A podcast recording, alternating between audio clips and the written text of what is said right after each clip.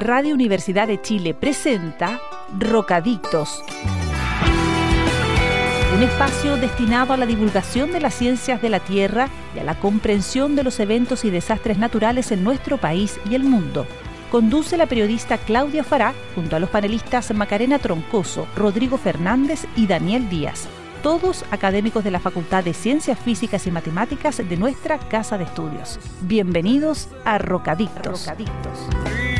Muy buenas tardes, sean todos y todas bienvenidos a este nuevo capítulo de Rocadictos aquí en Radio Universidad de Chile. Estamos en un nuevo programa donde vamos como siempre, a hablar sobre lo más importante, lo más destacado, lo más interesante de las ciencias de la Tierra. Y estoy eh, con dos habituales de este espacio, dos panelistas inestables. Saludamos a Lida Pérez del Departamento de Geología de la Universidad de Chile. Hola Lida, ¿cómo estás?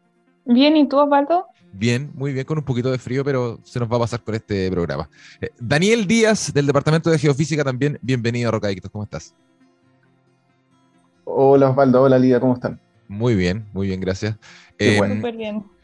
Muchachos, antes de partir eh, hablando sobre las noticias importantes eh, que han ocurrido en la última semana, que incluyó un fin de semana largo y bastante agradable, la verdad, les voy a contar un poco de lo que vamos, algunos de los temas que vamos a revisar en esta edición de Roca Adictos, porque ¿qué respuesta nos ofrece el subsuelo ante la actual escasez hídrica? Vamos a conversar con Edgardo Sogolich, Em, sobre este tema, geólogo, consultor independiente, em, respecto de qué podemos eh, hacer, qué podemos conocer eh, desde las ciencias de la Tierra para eh, encontrar distintas soluciones respecto de la crisis hídrica que estamos viviendo. Además, en nuestra sección de noticias vamos a estar hablando con la doctora en geología Irene del Real, que recientemente fue reconocida por una fundación muy importante como uno de los jóvenes talentos internacionales en la ciencia. Así que em, partamos ya este programa de Roca Adictos, muchachos. Em,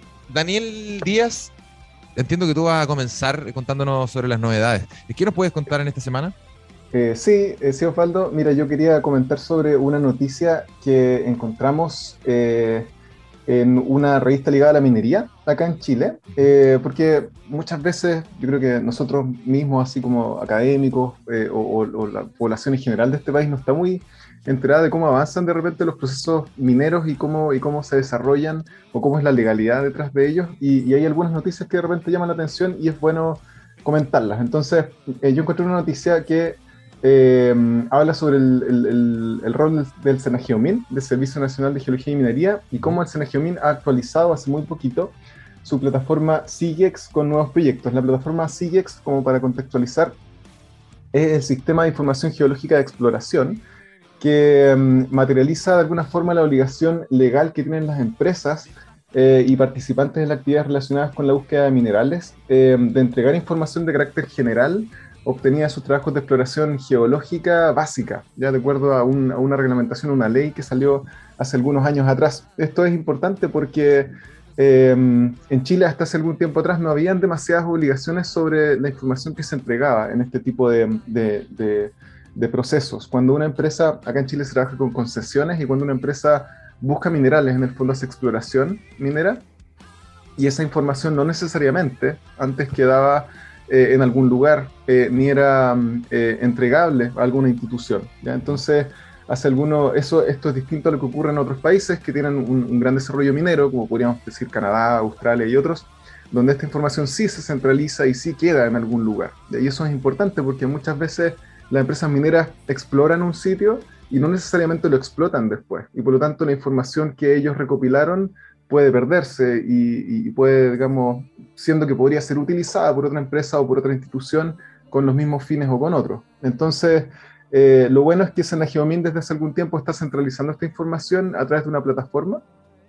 eh, y se ha visto últimamente que se ha ido actualizando esta plataforma también y que es una plataforma en línea que se puede acceder em, eh, por el portal de Senageomin em, y que tiene esta información y es importante que se, vaya, que se vaya ampliando la base de datos. Se habla ahora de que hay 794 proyectos inscritos, lo que es harto, eh, y em, siendo que esto comenzó hace no tanto tiempo atrás.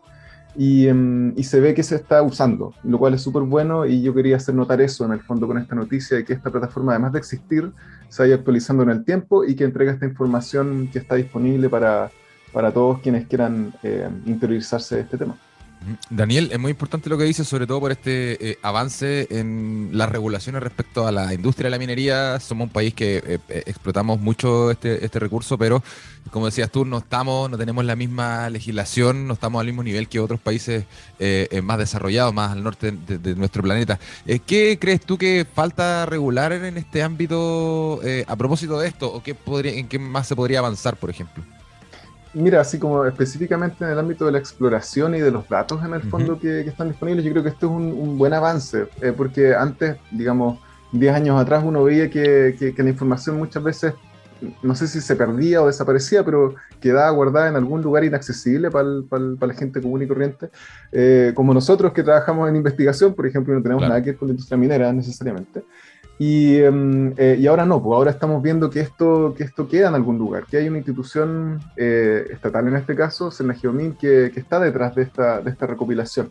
Y eso es súper importante y creo que es un avance. Hay, hay, muchas otras cosas que se podrían avanzar, digamos, en, en, otros ámbitos de la industria minera, pero yo creo que en este tema de la exploración y de la información que queda de la exploración es un, es un buen avance lo que se está haciendo ahora.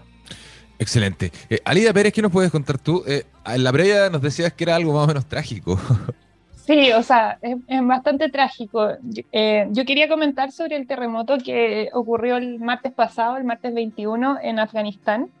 Ya un terremoto de magnitud 5.9, que puede ser comparado a los terremotos que estamos acostumbrados y que han causado grande daño en, en, nuestro país, puede parecer un terremoto pequeño, pero la idea es ahora explicarle un poco a la, a la, audiencia por qué fue un terremoto tan trágico, por qué causó muchas muertes y por qué a pesar de que su magnitud, que podría considerarse eh, probablemente pequeña, o algunas personas podrían pensar que es pequeño comparado a los terremotos que esperamos en Chile, eh, sí hace, causó tantos estragos.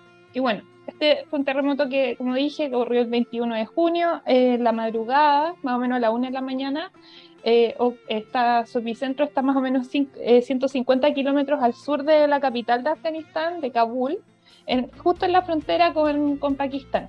Y en este terremoto murieron mil personas y se estima al menos al día de hoy que al menos hay 2.000 personas que, que, quedaron eh, con, heridos y más o menos 10.000 casas fueron dañadas de acuerdo a las cifras del régimen que ha reportado el régimen talibán del país. Entonces, eh, la idea es ahora contarles un poco cómo se produce, este, por qué se produce este terremoto. Y bueno, eh, los terremotos que se producen eh, en, esa zona del mundo, Afganistán, Pakistán, Nepal, la India, sur de China, se producen en general, bueno, todos los terremotos se producen por fallas activas, en este caso son fallas activas que están en el este de Afganistán, en el norte de Pakistán, y que son el resultado de la colisión de de la India con, el, con la placa con Eurasia. ¿Qué quiere decir esto? Que la India era, es una placa, así como la placa de Nazca, es una está debajo de una placa y esta placa está chocando con esta gran placa que vendría siendo la placa de Eurasia, ¿ya? una placa continental que choca con otra. Y esta tasa, eh, es la tasa a la que están por así decirlo, encontrándose o convergiendo en más o menos de 40 eh, milímetros al año. Entonces están ahí constantemente chocando. ¿ya? Eh, y esto produce alzamiento de, bueno, de las montañas más altas del mundo, en, las cordilleras eh, u orógenos de, toda esa región, incluyendo las montañas de los Himalayas, del Karakoram, del Pamir y de la, del Hindu Kush, ya más hacia la zona oriental. Entonces, lo importante es que en esta zona el movimiento de, relativo de las placas, eh, de, las placas en esta zona donde ocurrió el terremoto, de la placa de India con la placa de Eurasia, es un movimiento oblicuo, ¿qué quiere decir? Eh, y, donde se producen terremotos de rumbo. ¿Qué es un terremoto de rumbo? Es donde, o una falla de rumbo, es donde existe eh, en este caso, una placa se está deslizando lateralmente con respecto a la otra. No se está deslizando hacia arriba de la otra o hacia abajo de la otra, sino que se deslizan una lateralmente con respecto a la otra. Y también se producen algunos terremotos de, rumbo con una componente inversa, que quiere decir que aparte del desplazamiento lateral, eh, también se están deslizando eh, hacia arriba. ¿ya? En este caso, este terremoto que ocurrió el 21 de junio, es decir, la semana pasada, eh, fue un terremoto causado por una falla de rumbo, es decir, una placa deslizándose con respecto a la otra, sin ruptura superficial, es decir, que no hubo presión en la superficie, pero sin embargo, esta ruptura ocurrió solo a 10 kilómetros de profundidad.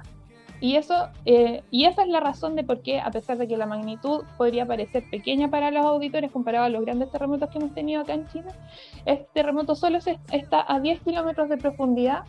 Y bueno, eh, como consecuencia causó una serie de deslizamientos de, terreno, estas son zonas montañosas, entonces, bueno, donde la gente habita en, zonas eh, montañosas, no, habita en zonas planas, y bueno, eso fue lo que causó toda la destrucción masiva de más o menos mil, viviendas, 10.000 viviendas y la muerte de más o menos eh, mil personas.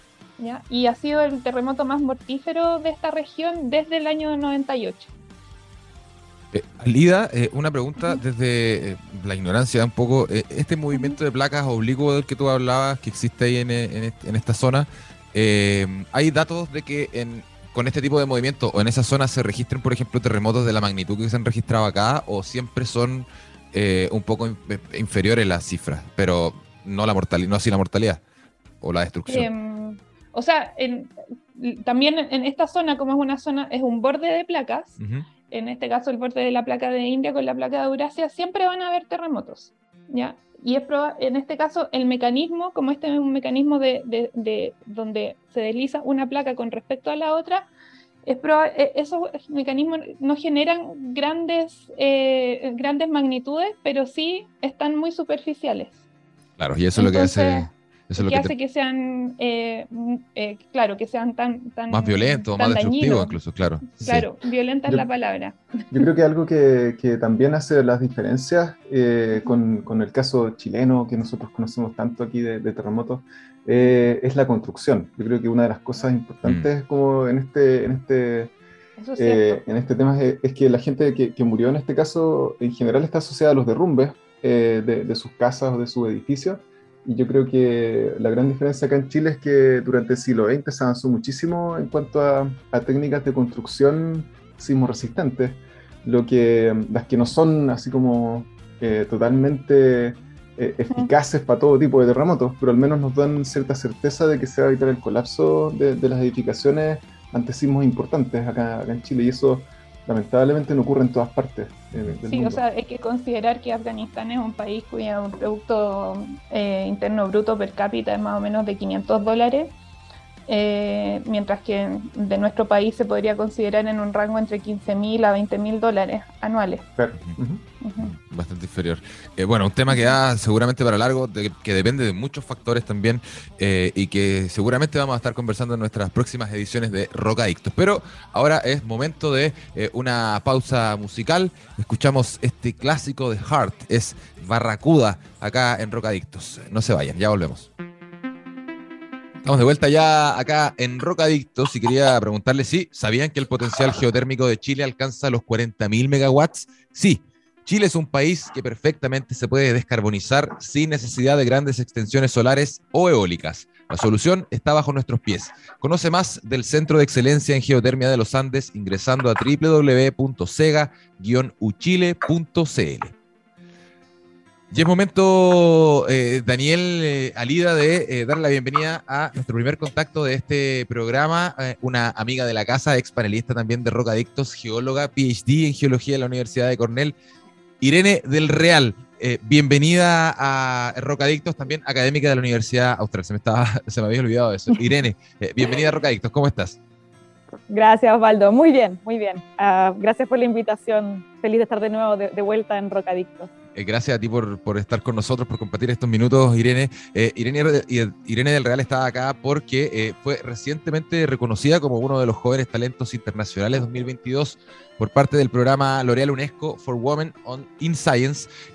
y queremos primero felicitarte, Irene, por este reconocimiento. Cuéntanos qué significó para ti como científica el haber sido reconocida con este premio a nivel internacional. Muchas gracias. Uf, tremendo, tremendo. Es difícil ponerlo en, describirlo bien, pero no, es muy bonito porque yo creo que es una forma de. Son dos cosas que son muy emocionantes. Uno, que por un lado es honrar el trabajo y la investigación que hago y un poco ver la importancia que tiene y que se le da, que es increíble. Y por otro lado, fue una experiencia impresionante compartir con las otras ganadoras, que son puras mujeres de edad relativamente similar a la mía, que trabajan en cosas muy diferentes, muy interesantes y alrededor de todo el globo. Así que fue una super experiencia compartir con ellas y aunque tengamos grandes diferencias culturales y de temas de investigación, fue lindo darnos cuenta que también compartimos muchas felicidades y también desafíos dentro de nuestro trabajo.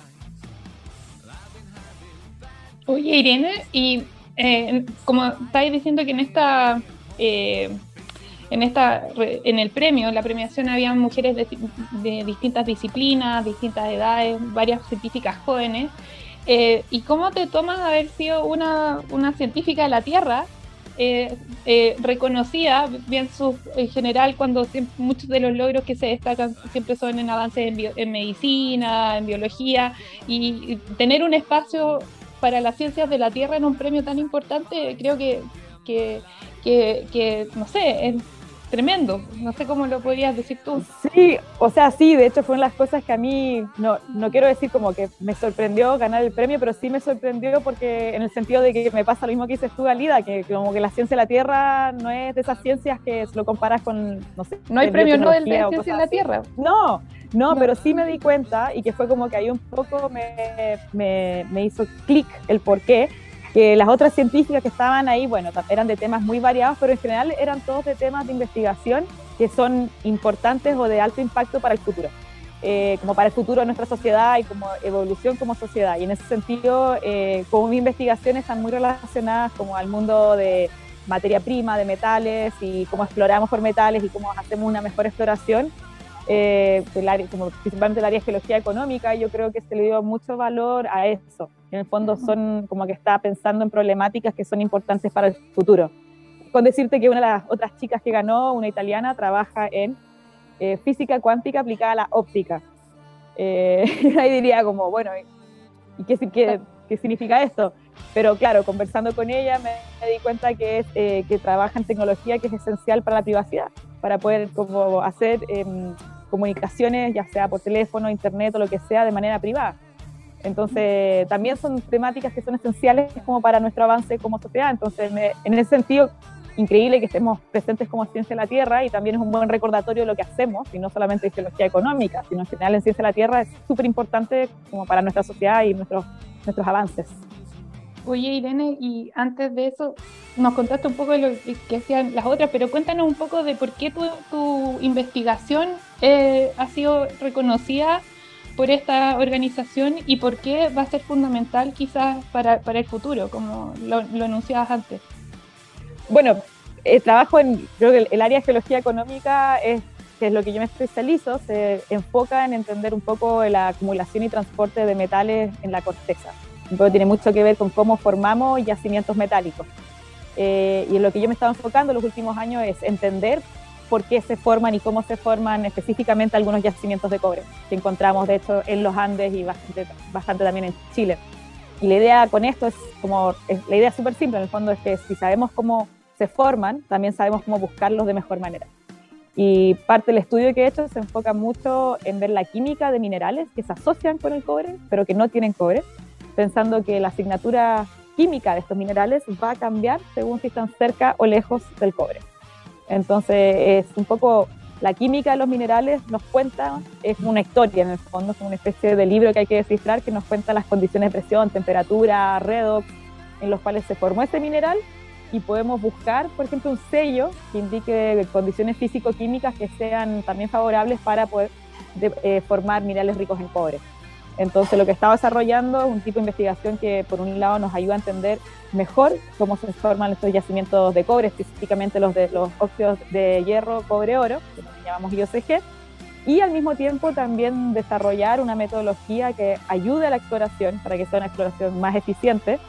Y lo que he estado trabajando justamente encontrar un sello geoquímico que podamos relacionar con, eh, con cobre, específicamente de tipos de depósitos IOCG. Entonces, una, es como por, tiene como ambas dos aristas, una que es como de investigación más pura y dura, que es entender procesos, y la otra que tiene una aplicación práctica, incluso podría ser práctica para la industria, y pensar siempre en que tenemos que optimizar procesos de exploración, hacerlo mejor, menos invasivo posible, porque tenemos que ser exitosos también en poder encontrar los próximos depósitos de cobre, porque es un metal que, aunque tenemos mucho todavía, si queremos un futuro que sea carbono neutral, donde haya electromovilidad o energías renovables, necesitamos mucho más de lo que tenemos hoy porque en el fondo nos damos cuenta que si queremos una, un futuro sustentable, necesitamos más minería de la que tenemos hoy en día. Entonces, es importante saber buscar nuevos depósitos y saber buscarlos de manera más inteligente. Entonces, va como de la mano también con pensar una industria para el futuro que vaya de la mano con algo más sostenible. Irene, yo quería preguntarte em, si piensas tú que, este, este, tipo de premios, por ejemplo, motiva em, eh, especialmente a las mujeres en este caso a, introducirse en ciencia. Y también em, una pregunta ligada es cómo, si ves tú en el fondo un cambio eh, en este tiempo que llevas haciendo ciencia, eh, tal vez desde que tú estabas estudiando geología hace algunos años atrás con respecto a lo que ves ahora, en cuanto a la motivación o a cómo se fomenta el ingreso de mujeres a la ciencia.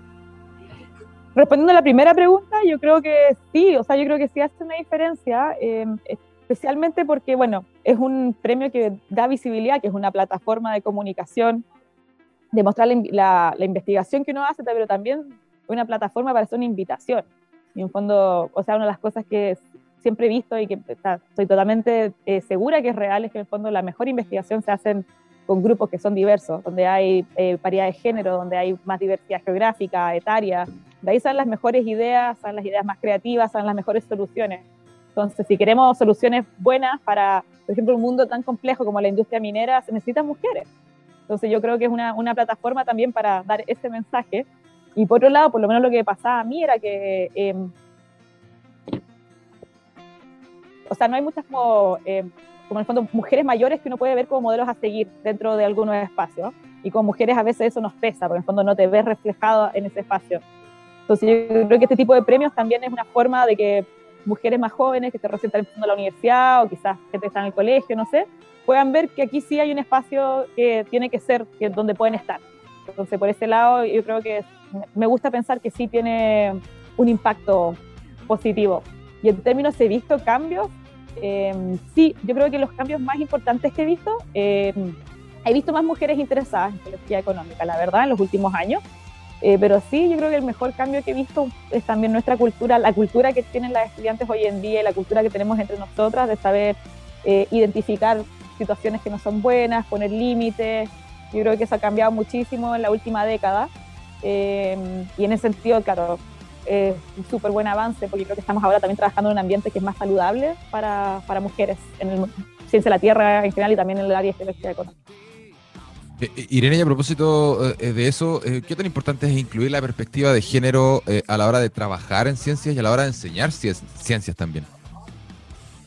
Em, yo creo, o sea, es, es importante en el sentido de que tenemos que incluir también la visión que tenemos como mujeres de las cosas Ahora, perspectiva de género como en geología económica, claro, es, como compleja la pregunta, no sabría cómo se, Pero como científica, quizás. Dentro como, Más allá como científica. Claro, como científica. Claro, yo, y eso es algo que sí hemos visto, que en el fondo también es, recalcar como la, el, el, hecho de que hay mujeres trabajando en ciencia y un poco abrir el espacio a la ciencia que sea menos masculino, pero en términos prácticos también incluso. Eh, hay cosas muy, detalles muy pequeños que una vez no se daba cuenta cuando era, cuando era estudiante y ahora te das cuenta que es una problemática. Por ejemplo, el ser mujer estar y estar en terreno. Nuestras necesidades son diferentes porque somos biológicamente diferentes a los hombres y ese tipo de cosas muchas veces no se incluye dentro de la, eh, de la instancia de trabajo en terreno, qué se va a hacer, cómo se planifican. Entonces no sé si se incluye como perspectiva de género, pero el, o sea, en parte sí lo es. Y por otro lado, yo creo que lo que sí he visto un cambio y que sí, por lo menos yo lo trato de hacer siempre y lo hemos tratado de hacer mucho también con los grupos con que trabajo, es siempre tener participación de mujeres en los espacios, ya sea paneles, ya sea eh, grupos de investigación, en fondo empezar a, activamente y hacer como un, trabajo de cambio activo de incluir a las mujeres siempre en, los espacios laborales, ya sea eh, la investigación por lo menos, eh, en congresos, por ejemplo. El último congreso que estuve, estuvimos trabajando justamente en que hubiese la una cantidad igual de hombres y mujeres como charlistas, cosa que y es, un esfuerzo extra que uno tiene que hacer, el un poco poner eso como una metodología y como un estándar.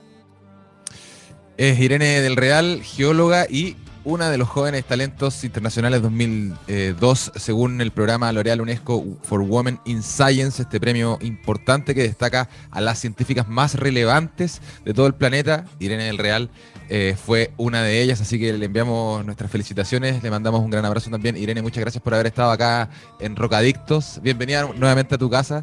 Eh, gracias, gracias a ustedes. Y felicitaciones por el premio. Muchas gracias. Que estés muy bien. Chao. Igual. Chau. Y ahora, eh, Daniela Lida, vamos a hacer una pausa eh, comercial acá en Rocadictos. Ya volvemos. No se vayan, quedan muchos más temas.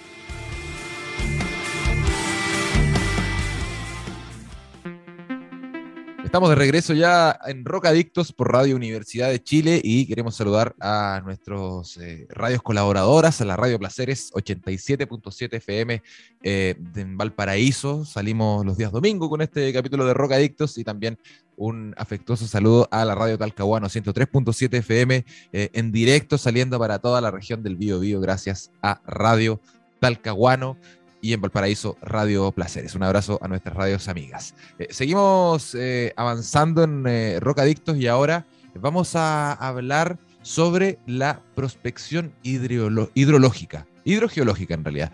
¿Qué significa este concepto? tomamos ya contacto con Edgardo Sogolich, geólogo, magíster en ciencias, mención geología de la Universidad de Chile, investigador, quien entre sus áreas de interés se cuenta, por supuesto, la prospección hidrogeológica y la gestión de negocios en recursos hídricos. Edgardo Sogolich, bienvenido a Rocadictos. ¿Cómo estás? Muy bien, muchas gracias. De verdad, eh, muy entusiasmado de participar de, este capítulo con ustedes. Gracias por estar acá, Edgardo. Partamos hablando para eh, los que no conocemos, me incluyo, eh, ¿qué significa, qué es la prospección hidrogeológica?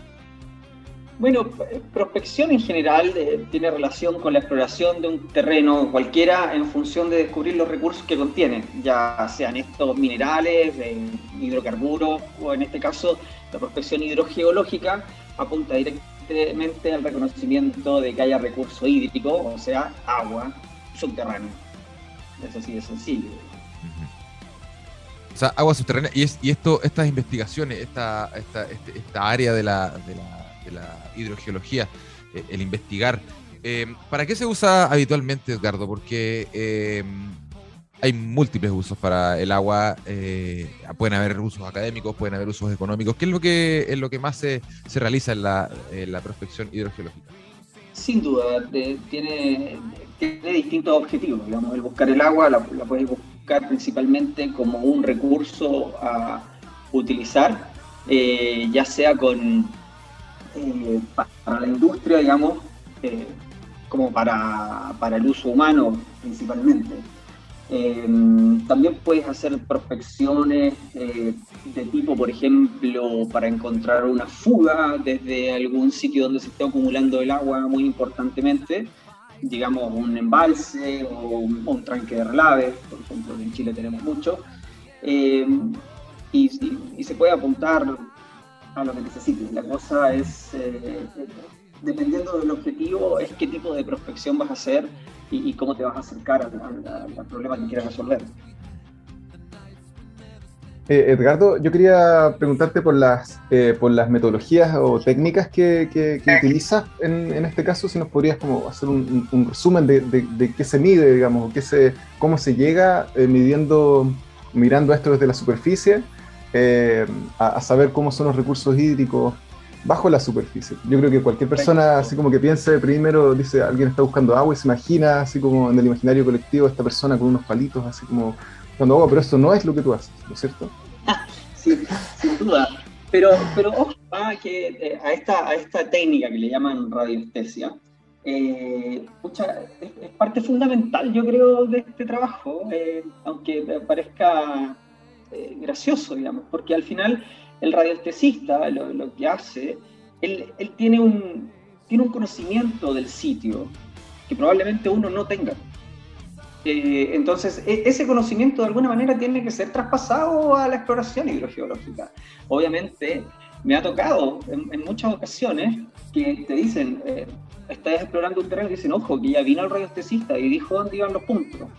Y en algunos puntos, el, tipo justamente le apunta, digamos, y puede encontrar el recurso. Entonces, sí, todo empieza a distintas escalas. Sin duda, lo primero como buen geólogo es la visita a terreno, ¿no? el, trabajo desde terreno, desde lo que se puede levantar, desde la impresión visual, desde el conocimiento de distintas fuentes. Eh, y, todo esto, digamos, se va de alguna manera aunando en, la cabeza del hidrogeólogo que tiene que hacer algún modelo conceptual para ir imaginando cómo funciona el agua o cómo se mueve el agua dentro de este modelo conceptual geológico que el hidrogeólogo, digamos, no solo imaginó, sino que fue armando con los datos que fue recogiendo. Para recoger esos datos, como para responder quizás tu pregunta, vas tomando a distintas escalas, se puede ir tomando información a distintas escalas, desde imágenes satelitales, eh, mapas geológicos, eh, para posteriormente ir bajando la escala hasta incluso tomar muestras, pequeñas muestras de agua eh, para hacer análisis isotópico y determinar, qué sé yo, la recarga, la edad del agua que hay abajo.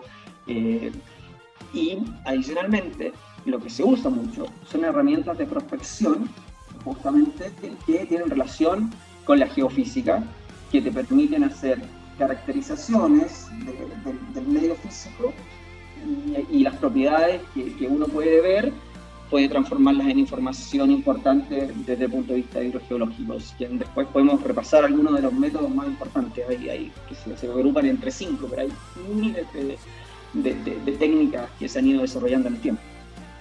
Eh, y en ese sentido, Edgardo, eh, a mí me gustaría saber, más allá de la, de la, de la, de las formas o de los métodos que utilizan, eh, ¿Qué tan invasivos son con los terrenos que se, que se, que se, estudian en ese sentido?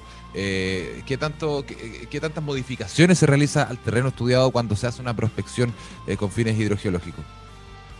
Escucha, súper bueno lo que, lo que porque cuando uno se imagina primero, ¿no es cierto?, al, al, al, viejito con, con, los palitos, con las varillas, y después inmediatamente haciendo un pozo, ¿no? Uno imagina que está la máquina y anda haciendo pozos por todos lados. La verdad que puso, dado el, carácter de, riesgo y el carácter del monto de la inversión y que finalmente se traduce en una obra civil que, termina, digamos, eh, de manera física construida y, definitiva en, el terreno, es lo último que hace. Entonces, toda la prospección previa eh, es mediante métodos indirectos por lo tanto, es muy poco lo que, lo que se altera el medio en la medida que uno hace la exploración.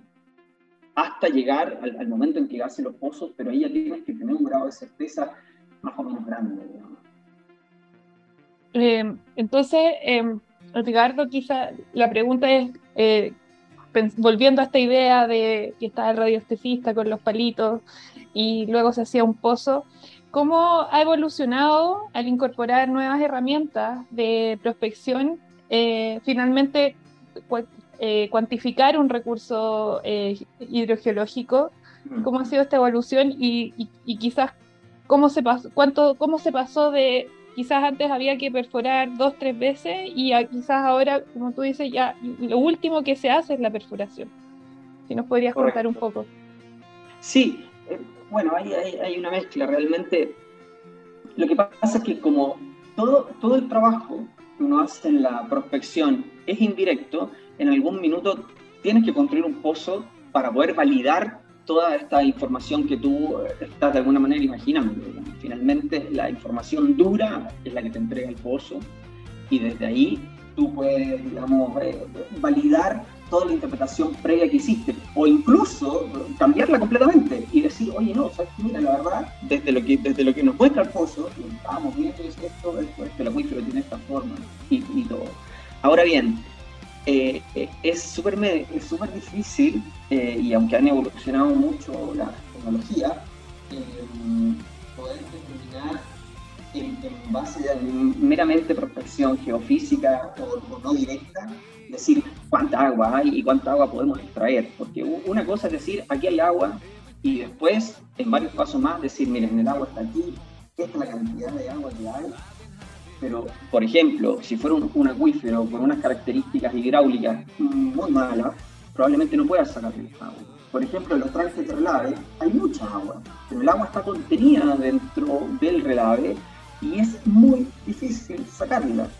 Eh, entonces, no solamente hay que encontrar el agua, sino también hay que estudiar la parte de, bueno, ¿cómo, cómo, cómo lo obtengo a partir de esta roca? Y eso lo tienes que hacer con pozos. Ahora, la única herramienta que existe por ahora, que yo conozco y que me parece que tiene cierto grado de validez y es súper sensata la teoría que hay detrás para determinar cuánta agua hay y la posibilidad de sacarla, es una que se llama la resonancia nuclear magnética que se hace en función de conseguir agua.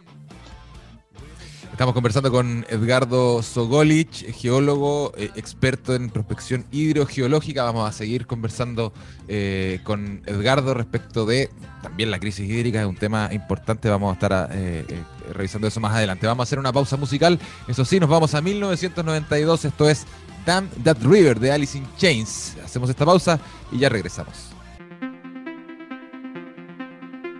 Estamos de vuelta en Rocadictos con Edgardo Sogolich, geólogo y experto en prospección hidrogeológica, esta disciplina encargada de explorar eh, más allá de, lo, de, de, de, las cortezas terrestres, en búsqueda de agua o, en búsqueda de, reservas de agua. Y eso es muy importante, Edgardo, por eh, el actual escenario de escasez hídrica que estamos viviendo, particularmente acá en Chile.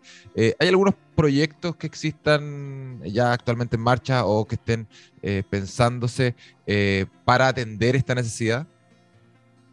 La verdad que sí, la verdad que sí. Por ejemplo, eh, las sanitarias más importantes de, de, la región metropolitana, por sobre todo donde están los mayores usuarios, ¿no? el mayor número de usuarios, eh, entendieron, digamos, la debilidad de depender tanto del río Maipo, sobre todo cambiando el régimen de lluvias, como está cambiando actualmente, asociado al cambio climático, justamente, eh, con estos eventos de gran turbidez que no les permite dar abastecimiento eh, a la población. Eh, por lo tanto, han empezado justamente a construir pozos de respaldo que permitan dar una cierta holgura a, las ciudades en ese sentido. Y se han construido una serie de pozos en los últimos dos años importantes para hacer ese respaldo. Ahora, la prospección respecto del del cambio climático, yo creo que juega un rol fundamental en cuanto al conocimiento que nos puede entregar la prospección de los acuíferos que ya existen para poder hacer una buena gestión de ellos. Principalmente, creo yo, entendiendo bien cuál es el sistema de recarga de estos acuíferos. Porque, por ejemplo, si tú tienes una zona de recarga donde el agua superficial finalmente es la que percola y se mete hasta la profundidad, esa zona deberías cuidarla con especial atención para que la recarga se haga de la, mejor, de la manera más eficiente para, para este, esta La es algo bastante vivo, pero tiene distintos tiempos de respuesta. Entonces, nosotros podemos estar sacando agua que probablemente se, metió ahí abajo de la Tierra hace cientos de miles de años, incluso diez mil años, no sé, o algunas son sumamente rápidas. Entonces, esa información deberíamos conseguirla a través de la prospección.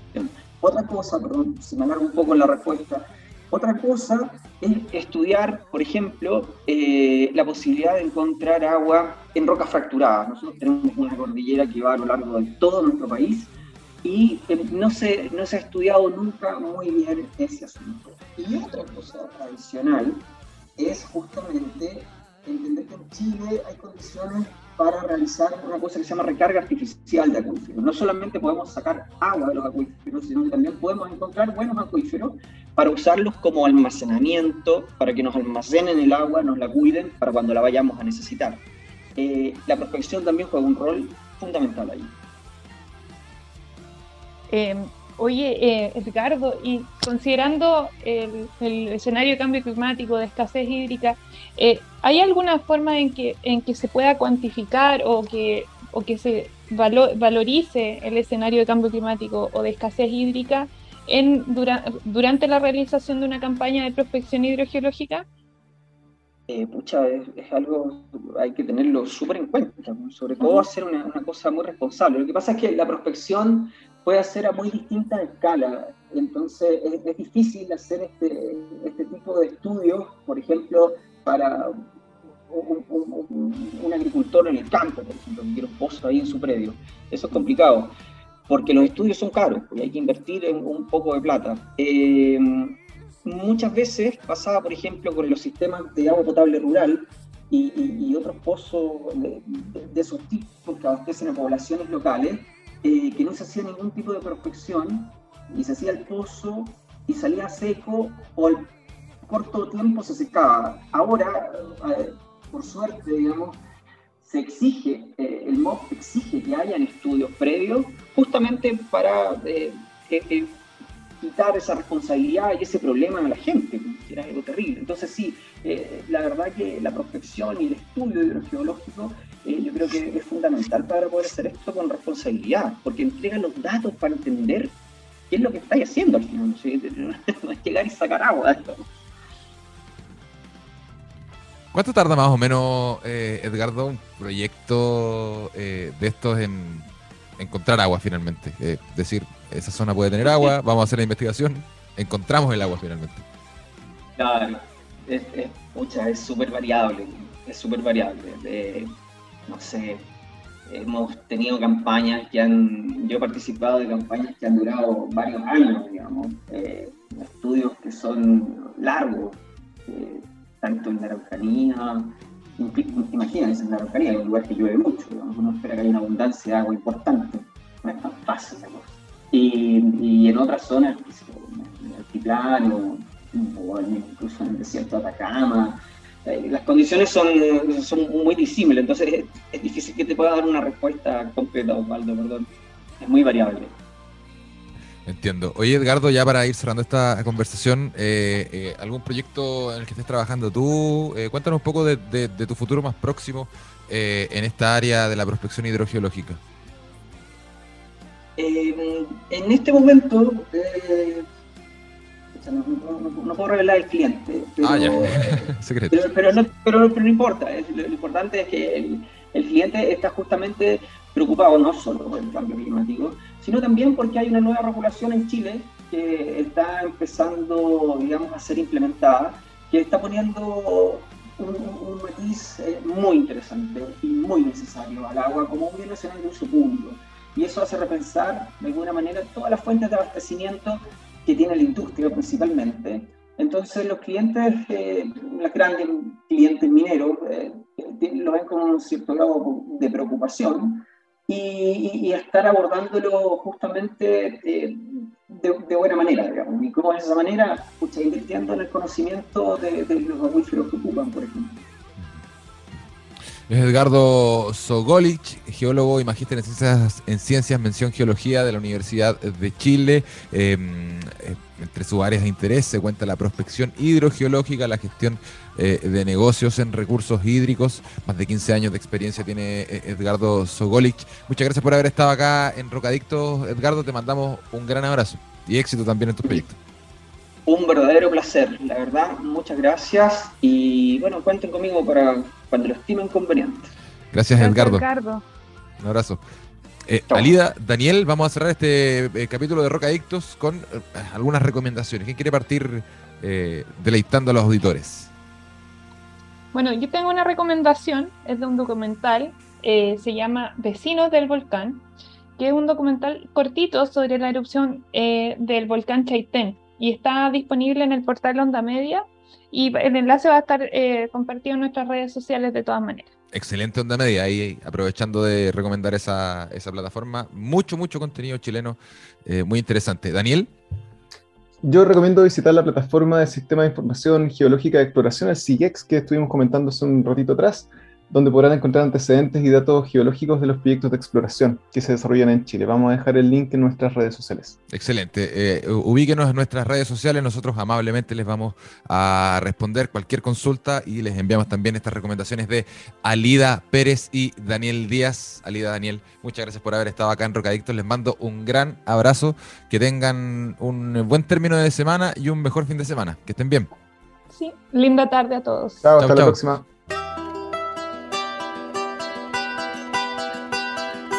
Radio Universidad de Chile presentó Rocadictos. Un espacio donde conversamos sobre terremotos, sequías, erupciones volcánicas, aluviones y todo lo que ocurre en torno a las ciencias de la Tierra en nuestro país y el mundo. Todo esto fue motivo de conversación en Rocadictos. Rocadictos. Nos reencontramos el próximo miércoles a las 16 horas en Radio Universidad de Chile.